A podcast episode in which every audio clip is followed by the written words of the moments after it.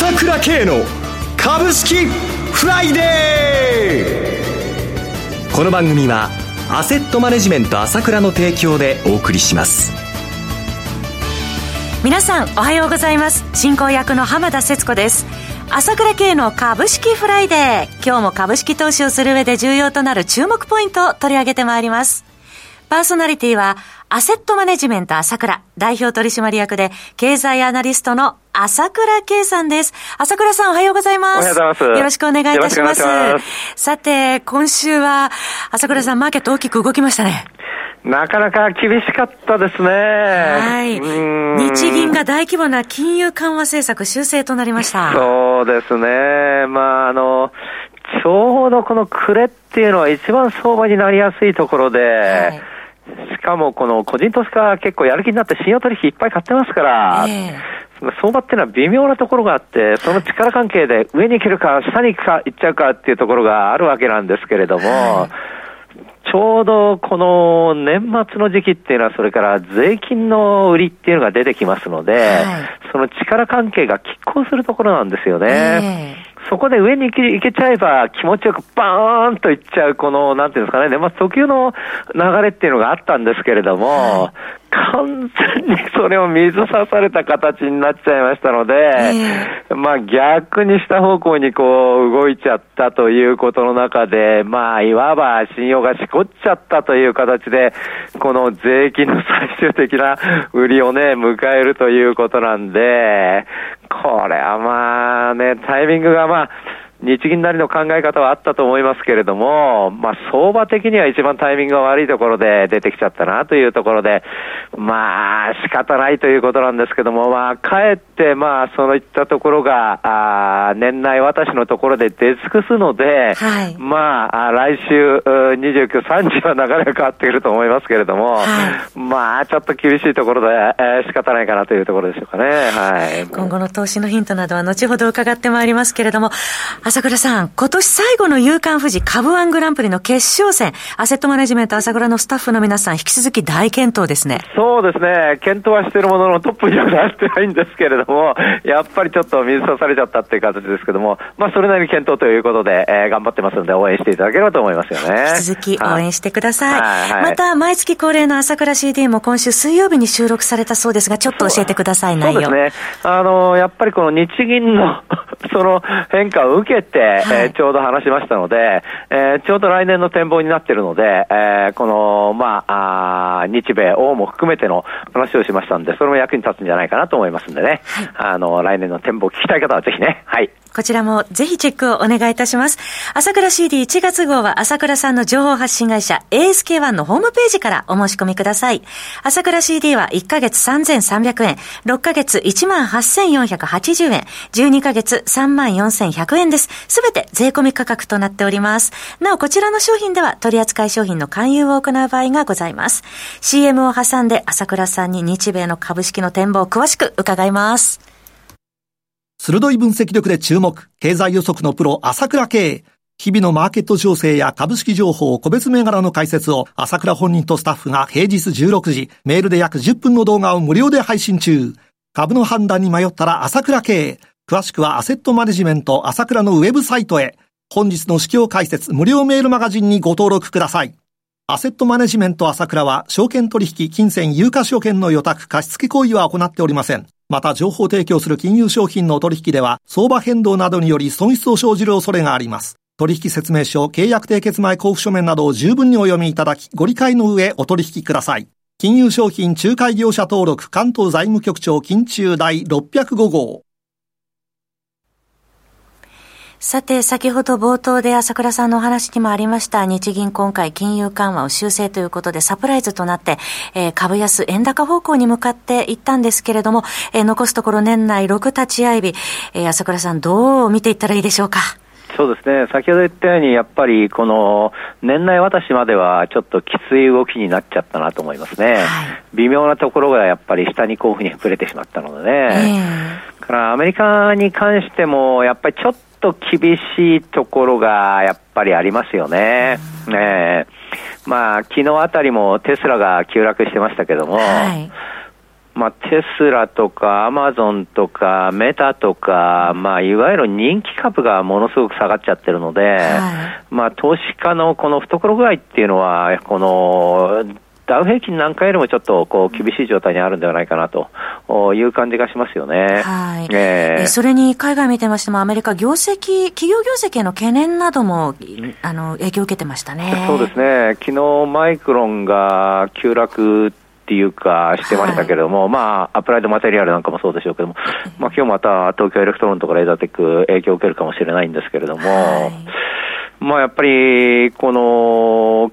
景気がもう悪くなっていくっていうのは必死の動きなので、はい、まあ、それはそれでしょうがないことではあるんですけれどもね。ただやっぱりその中でやっぱり、その同じく出てくる経済指標の中で、やっぱり失業保険申請件数が、まあ予想より、あの、へ、あの、ほどではなかったとか、はい、それから、あの、消費者信頼感指数も良かったとか、結構ね、からあの、GDP の改定値も、まあね、上方修正になったっていうので、結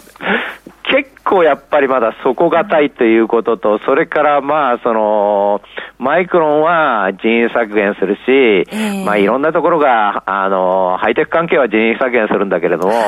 まあそうじゃなくて、普通のところは結構人が足りないっていうのが、労働者も逼迫してるという状況なので、はい。そういう意味ではやっぱり賃金が下がりづらいということが基本的には上がります、ありますので、はい、その辺の攻め合いの中で、やっぱりどうしても今はこの景気悪化にばっかりこう目がいってしまうということと、相場が一緒に崩れてるということがありますので、えー、やっぱりそちらの方で、やっぱりこう、なんていうんですかね、頭が重い、その投資家の気分もいまいちという中で、米国市場もやっぱり年 末に向けて、ちょっと厳しいなというところですよね。それに海外は今、クリスマス休暇中というところもありますね。そうですよね。えー、本来クリスマス休暇中なので日本の話に戻ると、今度は日本株がこう気持ちよくバンバンバンバンこう個別物色で行ってよかったんだけれどもね。IPO ラッシュもありますしね。そうなんですけれども、あの、先ほど繰り返しになりました、ビモランド相場の流れっていうのはね、はい、そのチャートでもそうですけども、突き抜ければバーンといっちゃうっていう、そういう、この、ものすごくこの、力はあったんですけれどもね、はい、逆に動いてしまうとしょうがないということではあるんですけれども、ただ、やっぱりこの、今度は逆に考えると、そういう売り物がやっぱり余計に出過ぎちゃってるというところは、相場全体もあるし、はい、今の人気銘柄にも出てきてるっていうことは頭に置いといた方がいいと思いますよね。はい、えー、そういう意味では、ここ、まあ、あの、ちょっと相場が崩れちゃったんで、必要以上に売りが出る。それから、税金の関係で必要以上に売りが出るなということは頭に置いて、やっぱり来週中旬にかけては相当面白い値段が出たところは、やっぱり投資したいなというところで十分なんじゃないかと思うんですね。はい、ねそれから日本株の PR 自体もこう11倍っていうことで安すぎるわけですよね。はい、で、私がずっと、まあ、ラジオとかいろんな、あこの YouTube なんかで言ってきたのは、とにかく安すぎるってことは買われるんだということを言ってきたんですけれども、はい、その安すぎる代表は何かって言えば、それ海運株じゃないって、PR1 倍なんて見たことありますかと。から配当利回りね、こんな5%以上ずるずる見たことないでしょうということを言ってきたわけですけども、はいそれ今やっぱりその銀行株とか海運株っていうのがじわじわじわじわ上がってるじゃないですか。それはそもそも安すぎるからこうなる運命だったわけですよ。だから上がってきてるわけで、そういうものはやっぱりこの是正の中で必ず起きてくるっていうのがやっぱり相場の常なんですよね。そういう意味では今回やっぱりこの日銀のこれは、あの、私もその水曜日の YouTube でも言ったんですけれども、はい、まあ、黒田さんのやっぱり一つの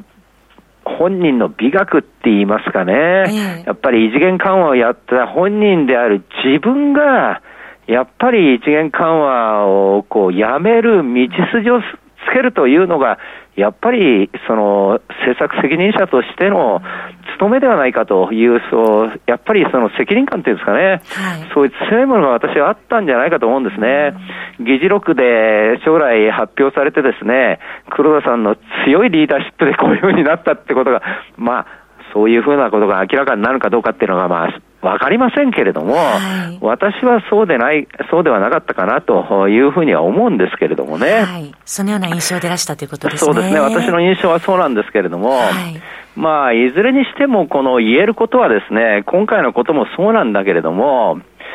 要するに、この、今、消費者物価が出ました。あの、3.7%です、日本の消費者物価がですね、11月の消費者物価の上昇率40年11ヶ月ぶりの大きさですそうですね。で、まあ、これがおそらく円高になってきたとかいうことと、世界的な、その、いわゆるこの、ちょっと、落ち着いてきたっていう流れの中で、はい。落ち着くのかもしれないけれども、多少はね、ただ基本的に、もうその40年ぶりの数字が出てるということはどういうことかっていうと、日本のデフレからインフレの流れっていうのはこれ始まって必死なんですよ。はい。だからそういう根本的なことがあるわけです。要はもう今までのデフレじゃないんだと、インフレになってくんだと、えー、その根本的な流れがあるんで、確実なことは株だってことなんです。株なんだってことなんですよ。株に向かっていくと。そうなんです。お金が大きく株に向かんです。だから政府もニーサをバーッとやるということで、根本的なそういう流れがあるんだなということは頭に置いてですね、それで、まあ直近はいろいろあったから売られるのはしょうがないし、例えばこの年末年始に関しても、これはヘッジファンドが何やるかわからないわけですよ。ちょうど円高模様になってきたところで、はい、今度は激しく円高を仕掛ける可能性も、やっぱりある、あるんですよ。商い薄いところそうなんです。そういう意味ではもう CTA っていうか、コンピュータートレーニングで何やるかわかんないから、波乱なんだと。それは仕方ないと。仕方ないんです。仕方ないし、税金の売りが出るのも仕方ないと。だから荒れるのは仕方ない。仕方はないんだけれども、株なんだと。安いんだと。え、買っといていいんだと。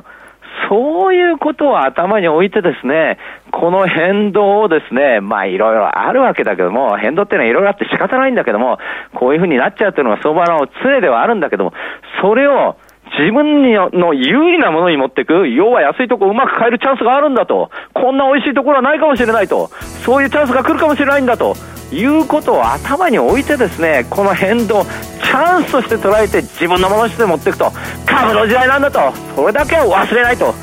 そういうことでですね、このね、あの厳しいところ対応していただければというふうに思いますよね。朝倉さん、大納会の朝もよろしくお願いします。えーはい、今日も、えー、朝倉さんにバッチリお話しいただきました。朝倉さんありがとうございました。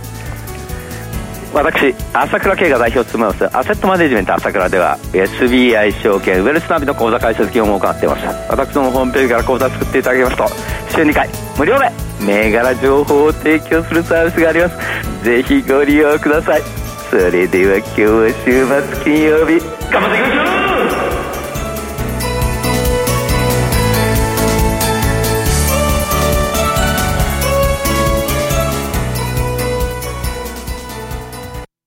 この番組はアセットマネジメント朝倉の提供でお送りしました。最終的な投資判断は皆様ご自身でなさってください。